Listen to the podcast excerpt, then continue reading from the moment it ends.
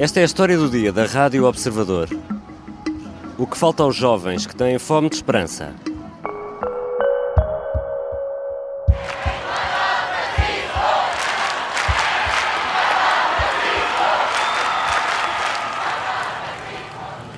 Queridos jóvenes, boa tarde.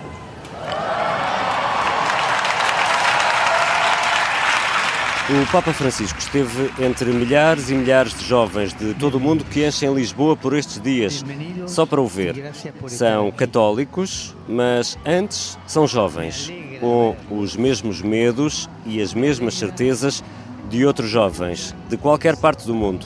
No meio de toda a cobertura jornalística e análise aos discursos, convém também parar para os ouvir. É por isso que hoje estamos na rua, estamos com os jovens.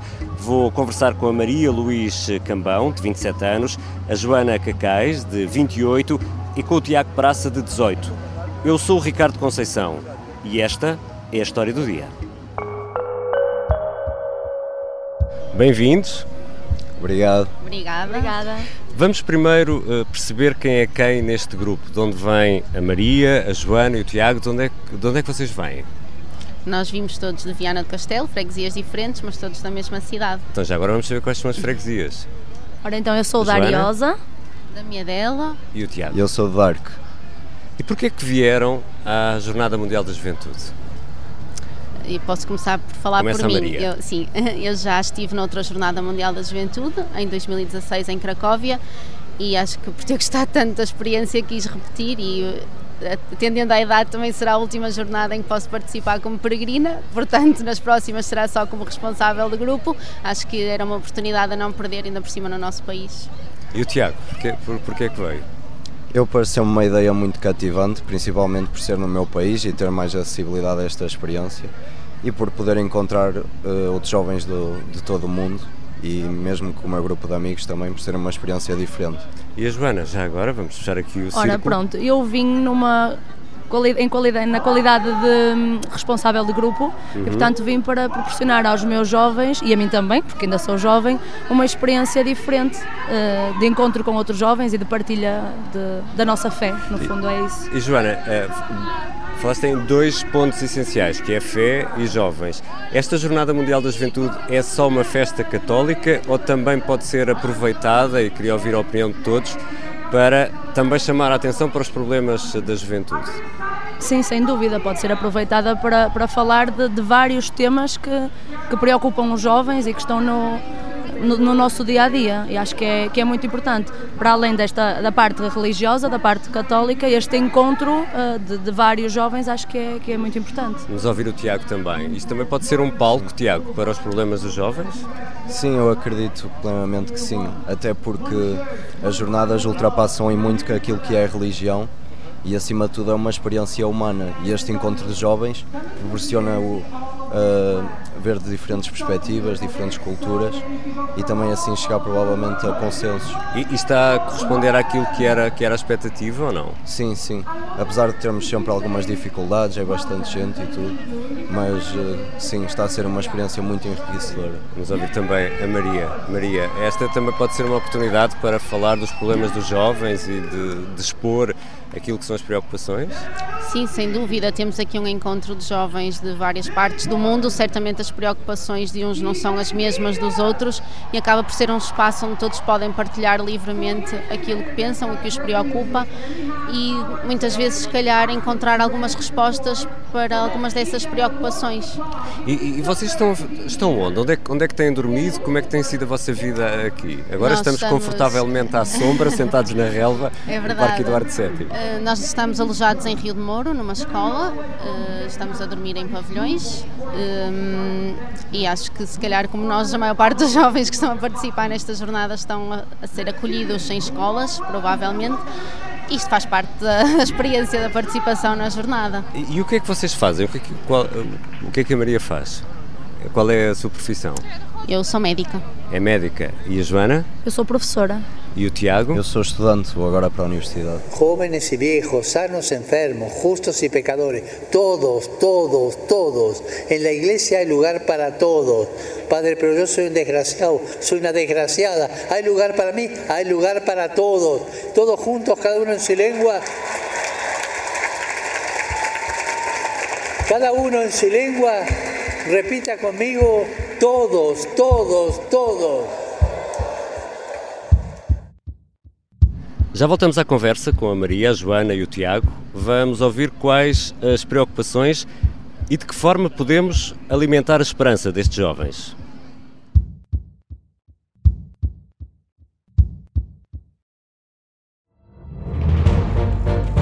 Esta é a história do padre obcecado com a infiltração do comunismo na Igreja que tentou matar o Papa em Fátima. Que raio de coincidência!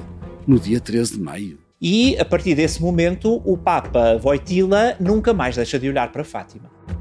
Episódio 1 O Anticristo em Fátima. Matar o Papa é uma série para ouvir em seis episódios e faz parte dos Podcast Plus do Observador. Um novo episódio a cada terça-feira. Os assinantes do Observador têm acesso antecipado a todos os episódios desta série, já disponíveis em observador.pt. Os Podcast Plus do Observador têm o apoio da Kia. Estamos de regresso à conversa com a Maria Luís Cambão, de 27 anos, a Joana Cacais, de 28, e com o Tiago Praça, de 18. Tiago, a Joana tem mais 10 anos, tem 28, o Tiago 18, já se estão a rir. Nesta altura, Tiago, quais são as suas grandes preocupações em relação ao futuro, por exemplo, para quando tiver a idade da Joana, 28? Eu diria que de momento a minha preocupação é ingressar no ensino superior, num curso que gosto e que me adapte bem uh, agora às novas dificuldades que terei certamente pela frente e tentar preparar um futuro melhor para mim. E, e que curso é que vai ser, Tiago? Uh, de momento tenho como primeira opção Engenharia e Gestão Industrial. Engenharia. E a Joana, 10 anos depois, as preocupa que preocupações é que tinha aos 18 anos? E que Ai, aos preocupa... 18 anos, quando, estava na, quando tinha a idade do Tiago, certamente tinha a mesma preocupação que ele, que era entrar na era universidade, essa. certeza absoluta. E depois? E agora? Agora já não é essa. Felizmente tenho trabalho, portanto essa também não é uma preocupação, estou muito fácil, sou muito feliz com o que faço. Minha preocupação prende-se com o futuro dos jovens em Portugal, porque não vejo grandes perspectivas de futuro uh, para os jovens. Comparando com outros países e conversando com pessoas que estão fora, uh, rapidamente podemos perceber que, que, este país não nos oferece uh, grandes perspectivas de futuro relativamente à habitação, eh, à qualidade de, do salarial no nosso país, aos preços de, de bens essenciais. Isso preocupa-me. Essa, essa, questão preocupa-me. E a Maria, que é médica, tem uma profissão uh, difícil e que também tem estado no, no topo da atualidade, tem 27 anos. As suas preocupações quais são, Maria? Olha, as minhas preocupações são muito semelhantes às da Joana, acrescendo realmente a parte no que me toca ao meu trabalho e ao estado do Sistema Nacional de Saúde em, em Portugal. Um, é difícil às vezes conseguir perspectivar um futuro um bocadinho melhor, mas temos lutado para isso e tem sido comunicado em várias plataformas. É visível a guerra dos médicos neste momento. Tenho esperança ainda que as coisas comecem a melhorar, mas uh, preocupa-me um bocadinho. Mas há 10 anos, uh, no seu caso há 9, ah, quando tinha 18 anos, uh, as suas preocupações não tinham nada a ver com as que não, tem hoje? Não, não tinham, de certeza absoluta. Era também mais a perspectiva do ingresso no ensino superior, o que é que eu ia querer fazer dali para a frente. Não pensava tanto nesta questão das condições salariais, das, de, em termos de habitação são preocupações diferentes. E daqui a 10 anos? Daqui a 10 anos, olha, espero estar a ouvir esta conversa e a pensar que as coisas realmente mudaram para melhor. Mas é, é, é sobretudo isso, a, a questão da, da habitação, da, da remuneração, da forma. Porque tudo isso atrasa a vossa vida, é isso? Porque, sem dúvida, sem eh, dúvida. uma pessoa quer eh, casar ou eventualmente Sim, nós falamos muitas filhos, vezes que os jovens é portugueses saem muito tarde da casa dos pais e não há outra hipótese se não for assim, porque é insustentável neste momento pagar uma renda de uma casa com os salários que nós temos, não, não dá. E, e Tiago, daquilo que se ouve do que é o discurso público, e estou a falar um pouco, um pouco de tudo, seja discurso político, o discurso da igreja, estamos aqui numa festa católica, seja o discurso na comunicação social, sente que há representação destes problemas dos jovens ou não há, não se fala disto, fala-se, mas nada acontece? Que avaliação é que faz?